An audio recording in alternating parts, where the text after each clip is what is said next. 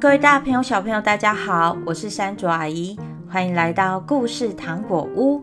第二季要讲一个长篇的故事《西游记》，今天故事是《西游记》第十四集《拯救宝象三公主》，悟空大圣黄袍怪。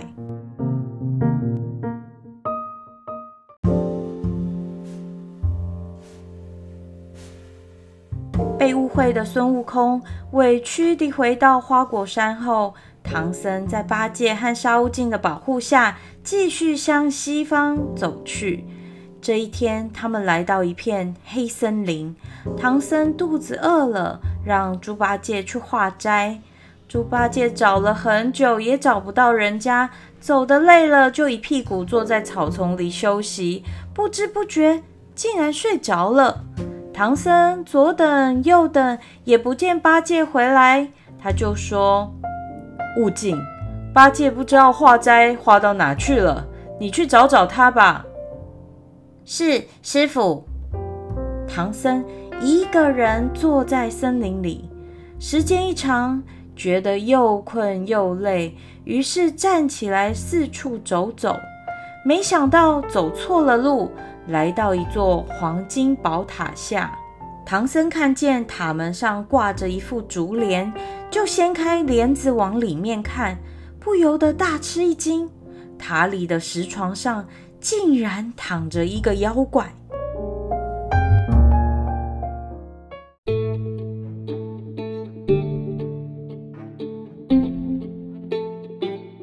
掀开帘子的唐僧才刚被妖怪抓住。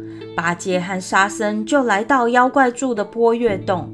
原来沙僧找到熟睡的八戒后，两人回到森林里，却找不到师傅。于是两个人就牵着马，挑着担，一路找了过来。他们一看到这山洞，就断定这一定是个妖洞。八戒二话不说，举起钉耙就去砸门。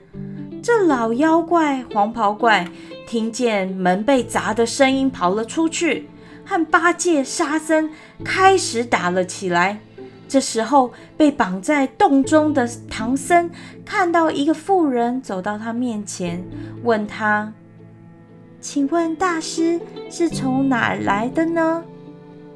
唐僧看他不像妖怪，就如实告诉了他：“我来自东土大唐，受皇上之命前往西方取经。”女子告诉唐僧：“我原是离这里不远的宝象国三公主，我叫做百花羞。十三年前，这黄袍怪侵略我的国土，把我掳来当妻子。”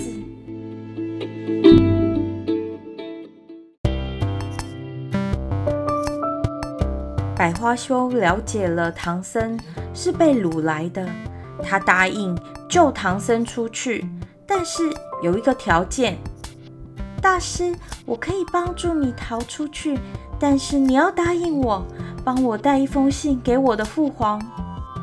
唐僧答应了，于是百花羞写了一封信，交给了唐僧，并且帮唐僧松绑。百花羞带他从后门逃出山洞，对他说：“大师。”你要暂时躲在草丛中，等黄袍怪回到洞里，你再从后面离开这里。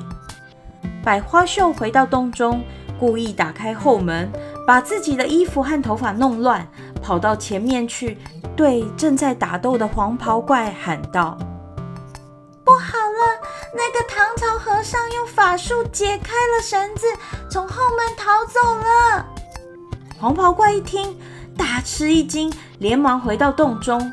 这时，百花羞又假装昏倒，让黄袍怪顾不上追唐僧。唐僧便趁机找到八戒和沙僧，连夜赶路来到了宝象国，住进一家客栈。第二天，唐僧一个人去拜见宝象国王，把百花羞的信献上。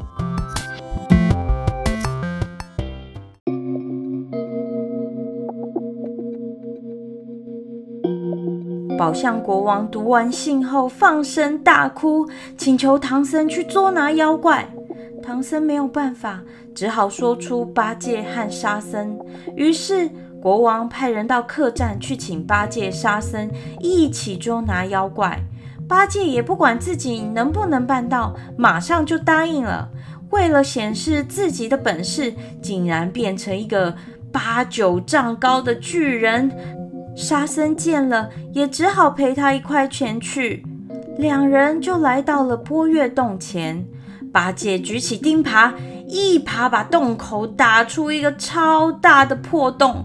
黄袍怪气得不得了了，拿着刀出来迎战。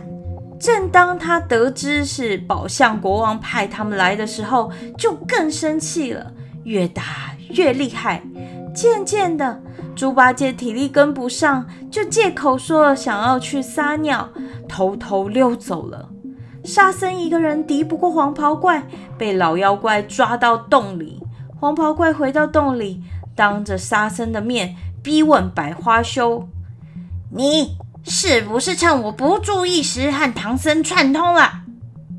沙僧帮百花羞解围说：“是我们看到宝象国三公主的画像，才知道这位是宝象国三公主。”我们去跟国王说的，要拯救三公主。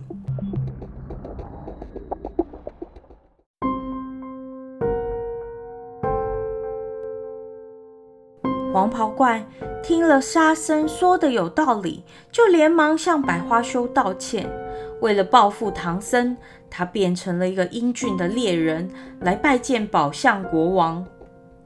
他说：“敬爱的国王。”我是一个猎户，十三年前打猎时碰到一只猛虎，背着一个姑娘，我担心姑娘安危，就跟猛虎搏斗，救下了姑娘。后来我们结为了夫妻。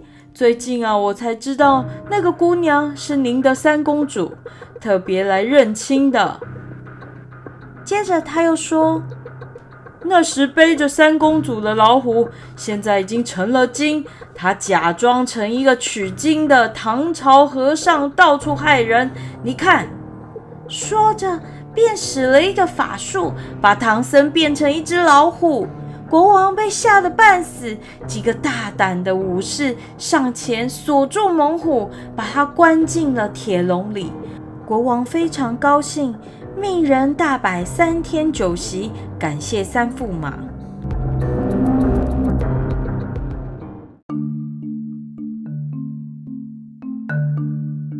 唐僧变成老虎精的事很快就传开了。白龙马听见官兵的议论，说道。你有听说吗？那个三公主是被一只老虎精给抓走的。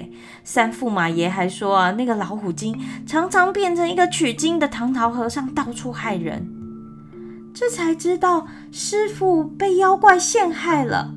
三更时，他变成小白龙，飞到了宫里，刚好看见那个黄袍怪抓着一个宫女正在吃，摇身一变啊！这个白龙马，它就变成了一个宫女的模样，想在拿酒的时候趁机杀了妖怪。三驸马爷，婢女来送酒了。小白龙等着黄袍怪伸手来拿酒的时候，快速地抽出那妖怪腰间的大刀，用尽全身力气砍下去。那妖怪本领确实很高强。和小白龙赤手空拳打了起来，他们从房里一直打到房外，又跳到空中去打，难分高下。但是时间一久，小白龙体力变弱，渐渐的不是对手，后腿被妖怪打伤了，他连忙钻到玉水河里。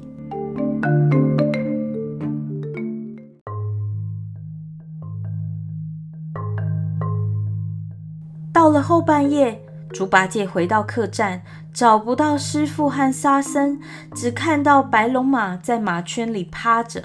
白龙马开口说话，把今天发生的事情都告诉了猪八戒。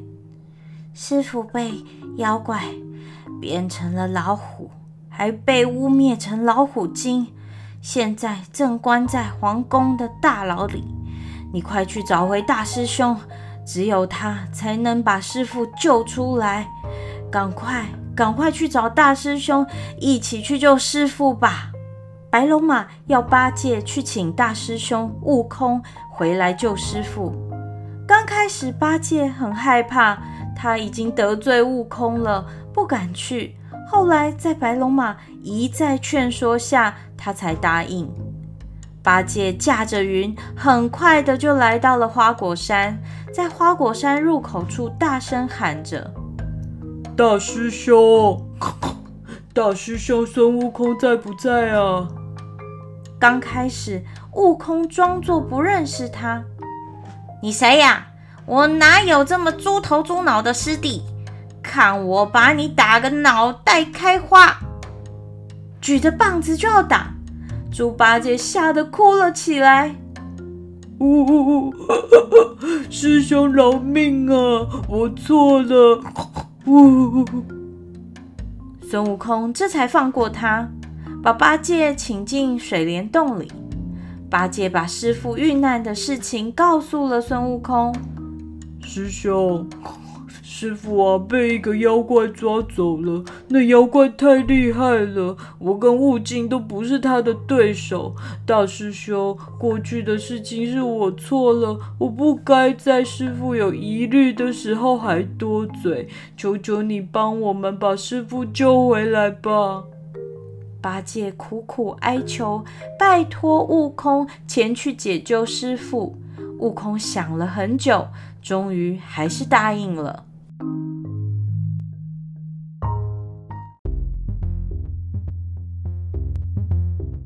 悟空和八戒来到了坡月洞前，他们先把黄袍怪的两个儿子抓到山顶上，把百花羞引了出来，要百花羞先把沙僧放了。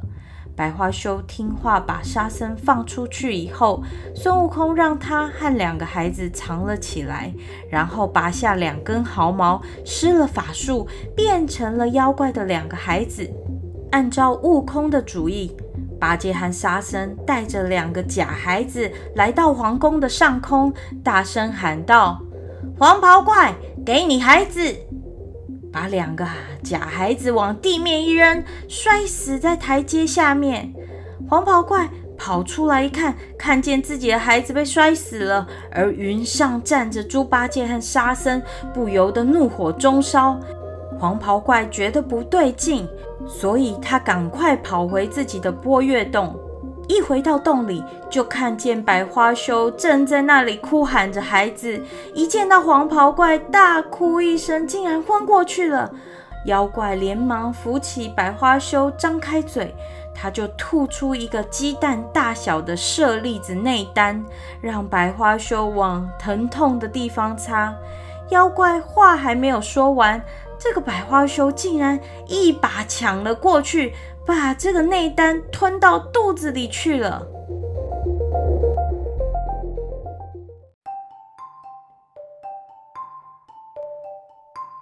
原来啊，这个百花羞是悟空变的。妖怪一看到悟空的本来面目，认出了他是五百年前大闹天空的齐天大圣，吓得冒了一身冷汗。赶快下令，让小妖们去把悟空团团围住。小的们，把这家伙给我围起来。悟空不慌不忙，瞬间变成一个三头六臂的巨人，手里挥着三根金箍棒，朝洞外打去。孙悟空很快的就把小妖们都打死了。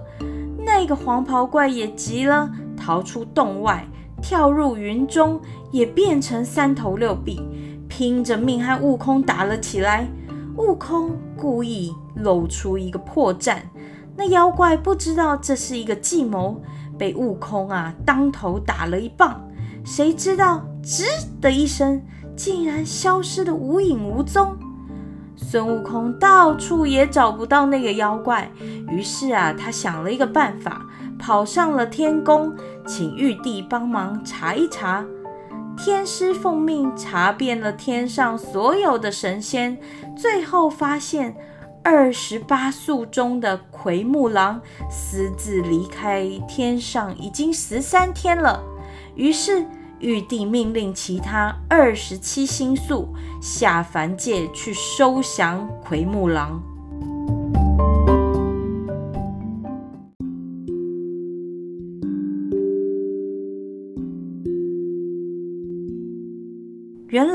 这个黄袍怪果然是奎木狼变的。玉帝把他收到天宫后，罚他去给太上老君烧火炼丹。悟空回到了宝象国，来到了变成老虎的师傅眼前，说：“师傅，我来了。”他见到师傅满脸泪水，就明白师傅已经知道自己错怪他了，心就软了下来。让人拿干净的水，含了一口，念了咒语，向唐僧喷去。唐僧恢复了原形。宝象国国王为了感谢唐僧师徒除掉了妖怪，救回公主，为他们准备了丰盛的食物，款待他们。第二天，唐僧离开时，国王又亲自带领文武百官，一直送到郊外，才和他们依依不舍的道别。悟空又回到唐僧的身边，保护师傅，继续西行。